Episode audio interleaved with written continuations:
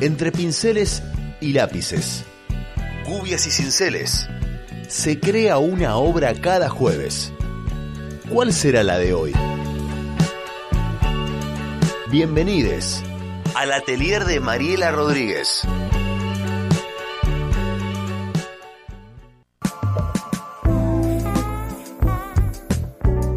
De esta forma abrimos el atelier y le damos la bienvenida a Mariela Rodríguez. Hola Mariela, ¿cómo estás? Hola, ¿cómo andan? Pero muy bien. Eh, perdonanos Mariela por el escaso tiempo del día de hoy, pero bueno, la, la, realidad nos pasó por encima, esa es la verdad. Bueno, hoy vamos a hablar de el arte rupestre. Así a, a, a primera se me ocurre que es como los primeros vestigios de eh, del arte, eh, ¿cómo se llama? Eh, pin, pin, eh, de la pintura, ¿no? De esa rama del arte, ¿no?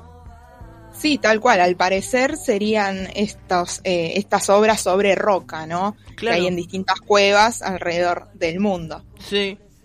¿Qué, qué, qué para, para graficarlo, ¿qué, qué es específicamente el arte rupestre? ¿Cómo lo podemos definir? Eh, y bueno, son pinturas sobre roca, sobre Sí, paredes, sí. hechas con pigmentos minerales, carbones, óxidos, arcilla y mezclados a veces con grasa, con resina. Eh, y ahora vamos a hablar en un ratito un poquito sobre los temas o las causas también, ¿no? ¿Por qué Claro. hacían esas obras? Seguro. Está bien. Es, eh, es interesante pensar cómo eh, el, el humano siempre tuvo esa necesidad de expresarse y de volcar de, de una u otra manera lo, lo que sentía o lo que estaba vivenciando, ¿no? Sí, sí, tal cual. Y lo bueno es que hoy en día sigue estando. Es muy loco que esto hace 40, 20 mil años atrás se hizo, está impecable y las obras que vimos hace poco, la de las men no, meninas no, la de la última cena, todo eso. Hasta una puerta le clavaron a la última cena, ¿no? Sí, es cierto. Sí, sí. Bueno, como decíamos, hay eh, pinturas rupestres en un montón de lugares. Mismo en Argentina hay, en la Cueva de las Manos, o como decías vos, yo no sabía que había en Sierra, pero No. también. Eh, no, no lo, no, no lo estuve googleando. Creo que en Sierra hay una cueva que tiene ciertas pinturas rupestres que yo no visité, obviamente, por eso estoy en duda. ¿Que lo, lo buscaste y es real el dato?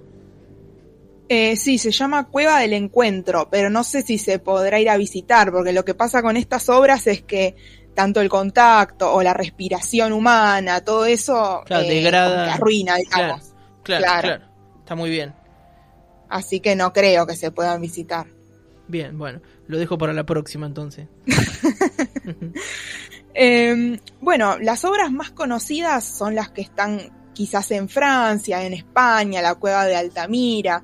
Esas, como decía, se hicieron entre 40 y 20 mil años atrás. Las que están en Argentina se hicieron mucho después, 9 mil años atrás, una cosa así. Muy bien. Fueron posteriores. Sí, Eh, y bueno, el tema dominante es el animal, ¿sí? O sea, si nosotros pensamos en, en pinturas rupestres, nos imaginamos los típicos hombrecitos cazando los animalitos. claro, claro. Todo eso, ¿no? Sí, como con lanzas y cosas así.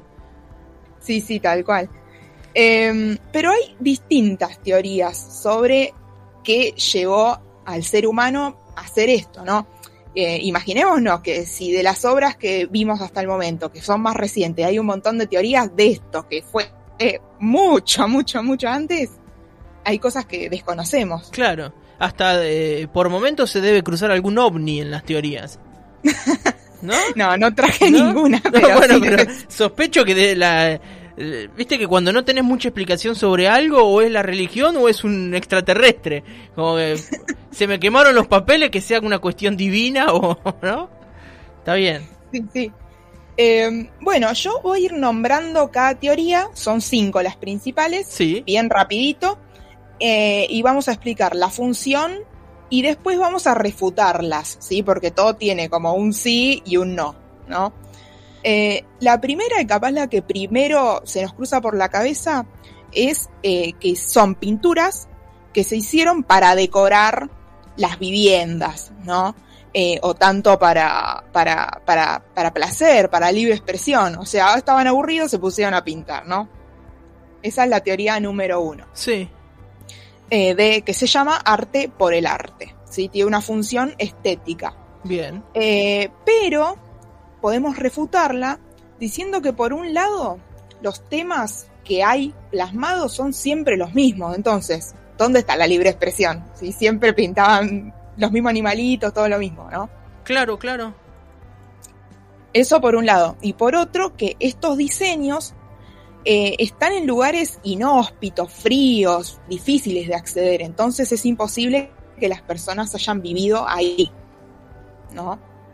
Donde están las pinturas rupestres. Muy bien. Esa es la primera teoría. La segunda tiene que ver con la religión, con el tótem. Eh, los tótems se usaban para que cada eh, familia se identifique con un animal, ¿no? Y así se lo veneraba, se absorbía su energía, tenía que ver con los antepasados, ¿viste? ¿Qué sé yo? Bueno, mi familia la representa, no sé, un león. Bueno, entonces, eh, supuestamente se dibujaban leones teniendo en cuenta eso, ¿no? Claro. Bueno. Sí, es una, manera de, de, dejar vestigios, ¿no? De como de trascender a través de la pintura. Sí, sí. Eh, sí, o vendría a ser eh, como fueron después también los escudos, ¿no? Como que cada familia o cada clan tenía su escudo, bueno, acá los animales, ¿no? Claro. Cada familia tenía su animal. Eh, pero refutamos esta teoría porque hay muy pocos animales dibujados, entonces todas las familias estaban identificadas por todos animales, medio raro. Claro. así que en ese sentido no está tan aceptada. La tercera teoría tiene que ver con la magia. Em, en 1903, un arqueólogo llamado Salomon Reinach postuló esta teoría, que decía que esta gente pintaba animales para propiciar la caza, o sea, pintaban especies que luego ellos iban a consumir. Ah, mira, mira. si las pinto, sí. Eh, se van a reproducir. Casi como una cábala, casi como una cábala, ¿no? Claro. Está bien. Sí, sí. Está Es aceptable esa teoría. Sí, esa está bastante aceptada. Pero, eh, por un lado, no hay escenas eh, con animales muertos, están todos vivos. Tampoco hay plantas cuando hubo momentos o hubo comunidades que tenían dieta vegetal. Sí. Eh, y por otro lado, acá hay un ejemplo puntual en una cueva, la cueva de Ekain, había muchos caballos pintados, pero en el piso no se encontraron huesos de caballos, sino de otros animales. Mira, claro. Así que parece que no hay relación sí, sí, entre esas dos cosas. Ajá. Eh, la cuarta teoría tiene que ver más con los símbolos, como que los animales dibujados o los símbolos dibujados eh, era como un, un alfabeto, podemos decir, o palabras, ¿no? Se reemplazaba por eso. Eh, eh, y había como algunos animales o algunos signos masculinos y otros femeninos. Los masculinos eran, qué sé yo, los caballos, las formas más lineales, más referido a lo fálico, ¿no? Está bien. Eh, los bisontes, los triángulos, los círculos, todo eso con la mujer. Ajá, mirá, claro, está bien. Sí, eh, y bueno, como que se asociaban y formarían conceptos, qué sé yo. Claro. Eh, pero bueno, es un poco raro porque no podemos adjudicar una narración o como un orden a algo que no sabemos si tenía orden. Capaz primero pintar una cosa, después otra, eh, qué sé yo. Sí, se fueron superponiendo las, pinturas, digamos. Claro, tal cual. Y además hay distintos tamaños, distintas técnicas, distintas fechas de realización. Entonces es medio, eh, no sé, no, no se sabe si es verdad. Claro. ¿No? Y la última, que es la más aceptada hasta el momento, y es la más flayera de todas. A ver, que fue un ovni, ah, estaba re insoportable. No, no. no, tiene que ver con el chamanismo. ¿El estaba. Chamanismo? ¿Eh? El chamanismo, bien, a ver. Sí, estaban estas personas, los chamanes, sí. que eran como magos, sanadores, eh, quienes mediaban entre el cielo y la tierra, lo vivo y lo muerto, ¿no? Mm. Que mediante distintas eh, cosas, como podía ser música, drogas, eh, o patologías, que sé yo, tenía algún trastorno o algo así, Sí. todo eso lo hacía entrar en trance y eh, viajaba, ¿no? Al otro mundo. Claro, sí. sí. Eh, entonces, eh, con esas visiones ellos hacían pinturas. Primero en, esos viajes aparecían puntos, después líneas, después formas y también pod- podían aparecer animales que eran en los que ellos se transformaban para viajar al más allá, ¿no? Qué sé yo, serpiente, cocodrilo, no sé, un montón de cosas. Eh, y eso después lo plasmaban en la pared. Eh, comparto con esa teoría también, ¿no? Viaje astral de un chamán en, en ayahuasca, ¿viste? Que de repente dice, me convertí en un en un puma y pin- pintaba lo que había visto, ¿no? Una como una representación de ese viaje que había tenido. Claro, sí, sí. Lo que encontré es que mm, eh, las actividades chamánicas se, eh, eh, se iniciarían afuera de la cueva. Y después adentro ya habría pocas personas, el chamán y algunos más, y estaría ese viaje, ¿no? Eh, y hay pruebas porque en una cueva de California se encontraron restos masticados de una planta que tiene efectos Claro, alucinógenos. claro. ¿no? Eh, y esta flor está dibujada en las paredes de ese lugar. Entonces, eh, según los investigadores, significaría que en ese lugar se consumía esa planta. Claro. Me gusta No. que hace 40.000 años y ahora estemos haciendo más o menos lo mismo, ¿no?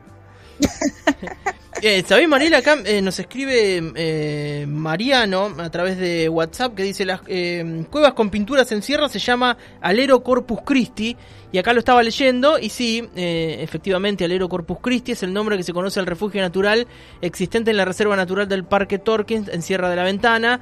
Eh, allí además de, de encontrarse con arte rupestre se puede observar eh, bueno, eh, curiosas geoformaciones producto de la erosión.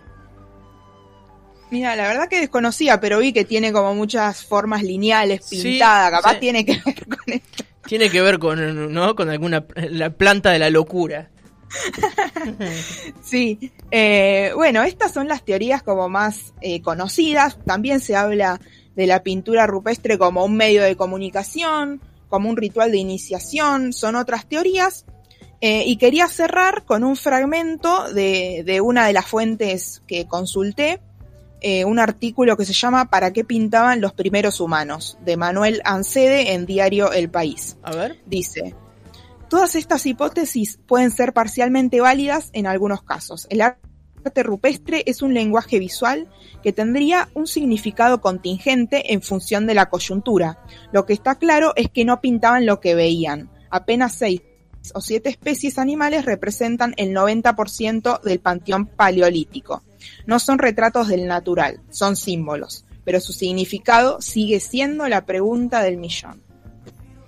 Queda abierto, digamos, no tenemos una respuesta eh, como muy certera, ¿no? Que me parece que también le da como cierta mística y está bueno. Sí, sí, tal cual. Y, y bueno, en la ciencia siempre van apareciendo nuevos significados, nuevas teorías, así seguro. Sí, acá nos escribe el amigo Gustavo que nos pasa el teléfono de Rubén Darío, que es el jefe del parque provincial, primo de, Gustavo. Un día lo llamamos, ¿eh? hacemos una notita turística por ahí para, para algún fin de semana o algo así, para que nos cuente qué es lo que ocurre allí en el alero Corpus Christi.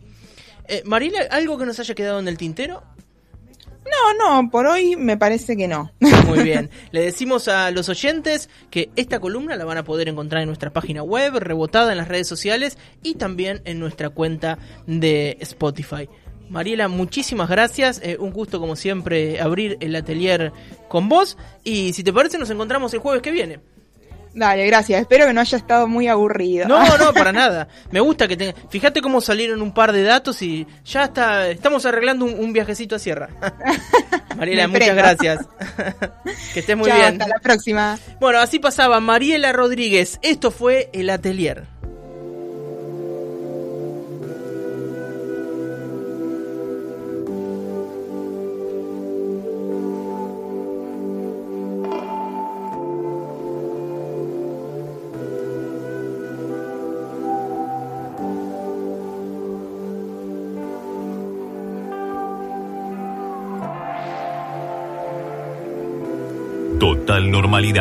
Por Radio Urbana.